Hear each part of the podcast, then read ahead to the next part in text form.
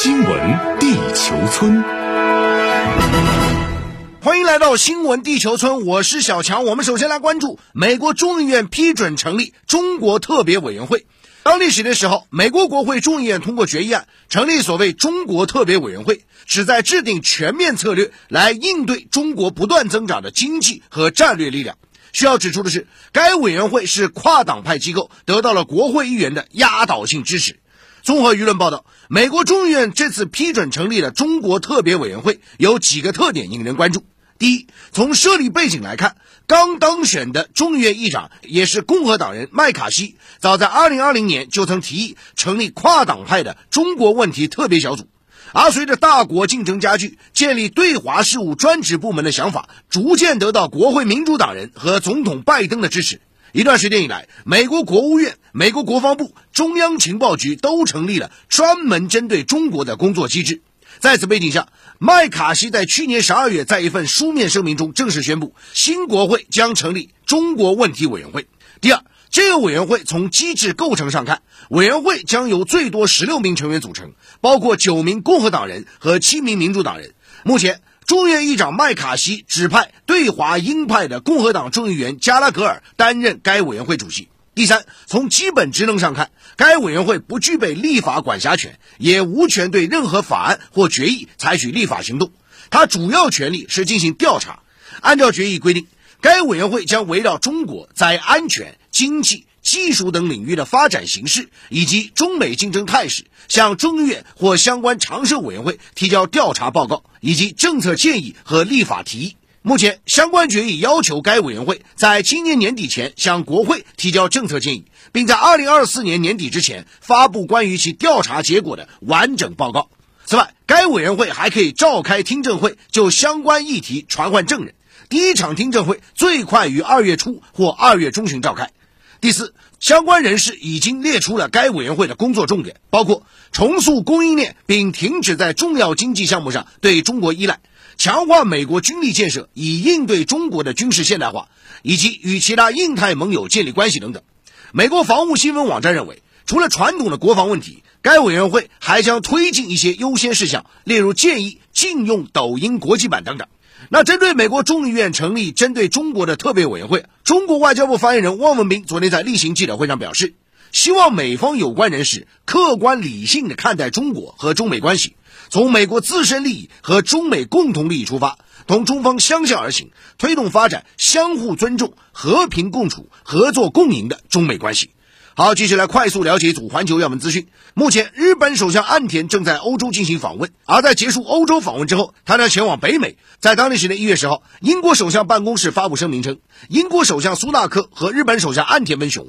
将于当地时间十一号在伦敦会晤，期间他们会签署一项意义重大的新防务协议，也就是互惠准入协定。英国方面称，该协议是英日两国之间一个多世纪以来最重要的协议。将允许两国规划和开展更大规模、更复杂的军事演习，并允许双方相互部署军队。同时，英国将成为第一个与日本签订此类协议的欧洲国家。此前，日本曾在2022年1月与澳大利亚签署了互惠准入协定。好，接着来看俄乌冲突方面，俄罗斯国防部长绍伊古昨天宣布更换俄罗斯对乌克兰展开特别军事行动区域联合部队总指挥。由俄罗斯武装力量总参谋长格拉西莫夫出任。俄国防部表示，提高特别军事行动的管理层级与行动中待解决任务范围的扩大，以及在不同军种间组织更为密切活动，提高不同类型的保障质量和部队编队的管理效能有关。好，接着看巴西骚乱后续。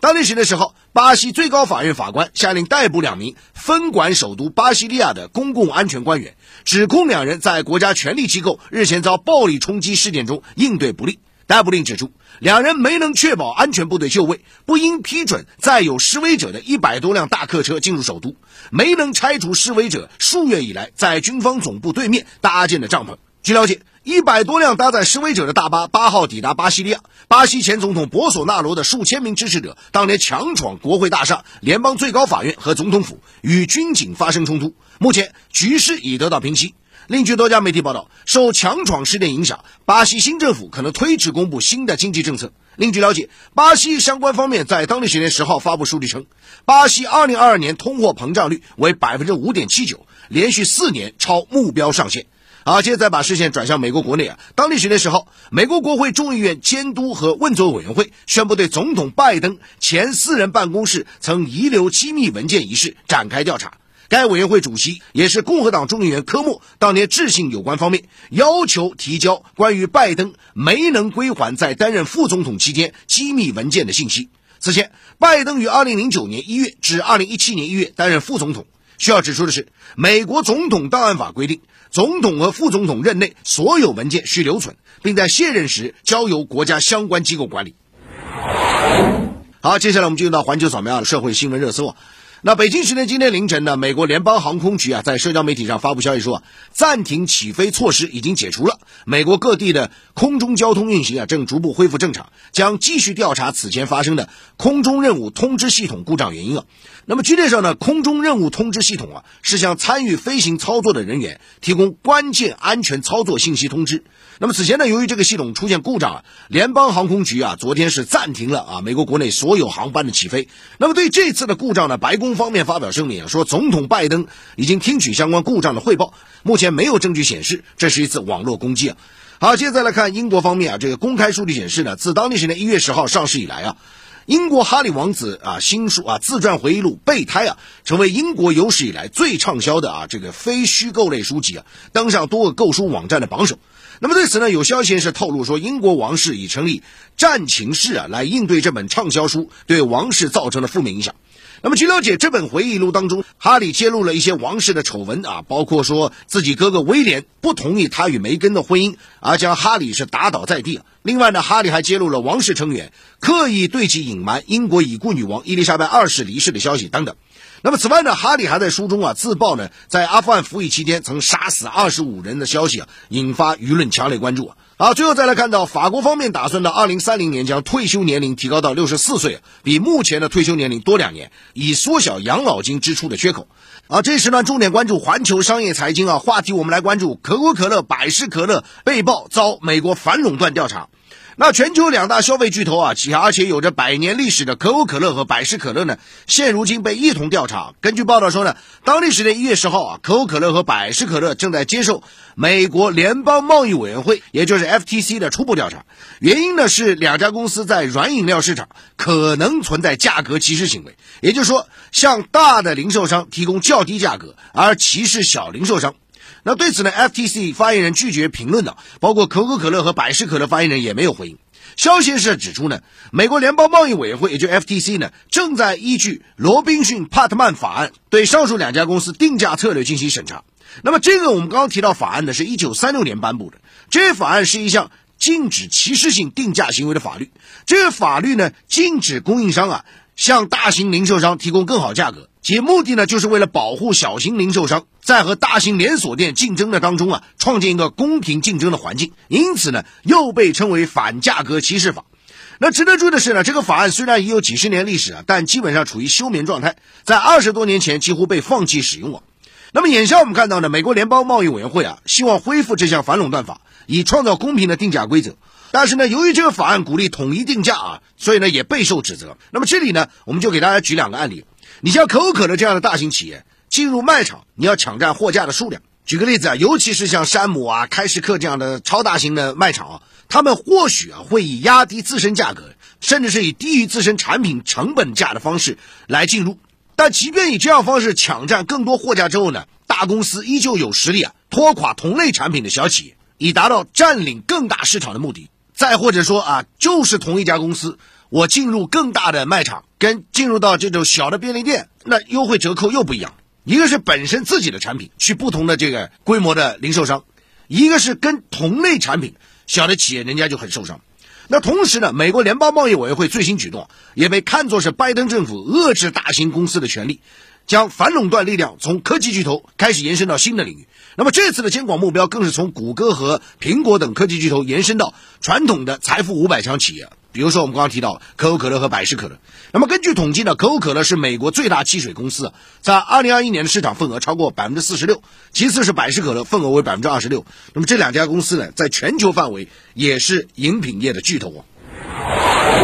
好，接着再来看组环球商业财经资讯啊。世界银行在当地时间十号发布最新一期的全球经济展望报告，大幅下调二零二三年全球经济增长预期。世行预计呢，今年全球经济增速将放缓至百分之一点七啊，这是近三十年来全球经济年增幅第三低的水平，仅强于二零零九年和二零二零年的下行表现。那《华尔街日报》援引世界银行行长话说呢，这种放缓可能持续下去啊，他深感担忧。啊，接着再来看到呢，根据英国金融时报网站报道，比利时首相德克罗在当地时间十号表示，美国正寻求用通胀削减法案来削弱整个欧盟的产业。此外，比利时首相还抨击华盛顿恐吓荷兰，禁止向中国出口先进的芯片制造设备。那据了解，在去年的八月份呢，美国总统拜登签署了通胀削减法案。该法案包含贸易保护主义政策，意在鼓励本国及海外企业将生产基地转移到美国本土，让欧洲产业面临被掏空的潜在风险。通胀削减法案中的许多补贴啊，仅适用于在美国生产、在美国经营的公司。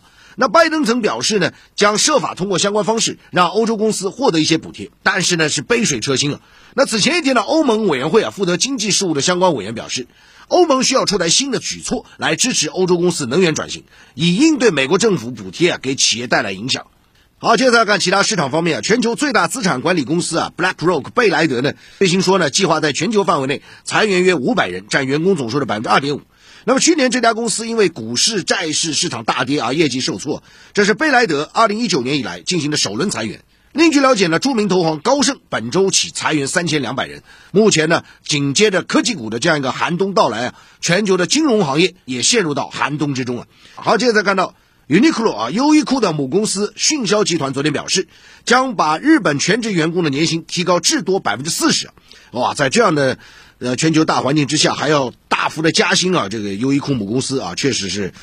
令人刮目相看啊！那么该公司还表示呢，今后每位员工的新的薪酬将由全球统一的等级标准来决定，标准是基于工作表现和成绩以及对业务的贡献能力。那么眼下我们看到，日本企业正面临着几十年来最快的通胀速度啊，迫使他们考虑提高工资来留住和激励员工。最新公布的数据显示啊，东京十二月核心通胀率自一九八二年以来首次达到百分之四。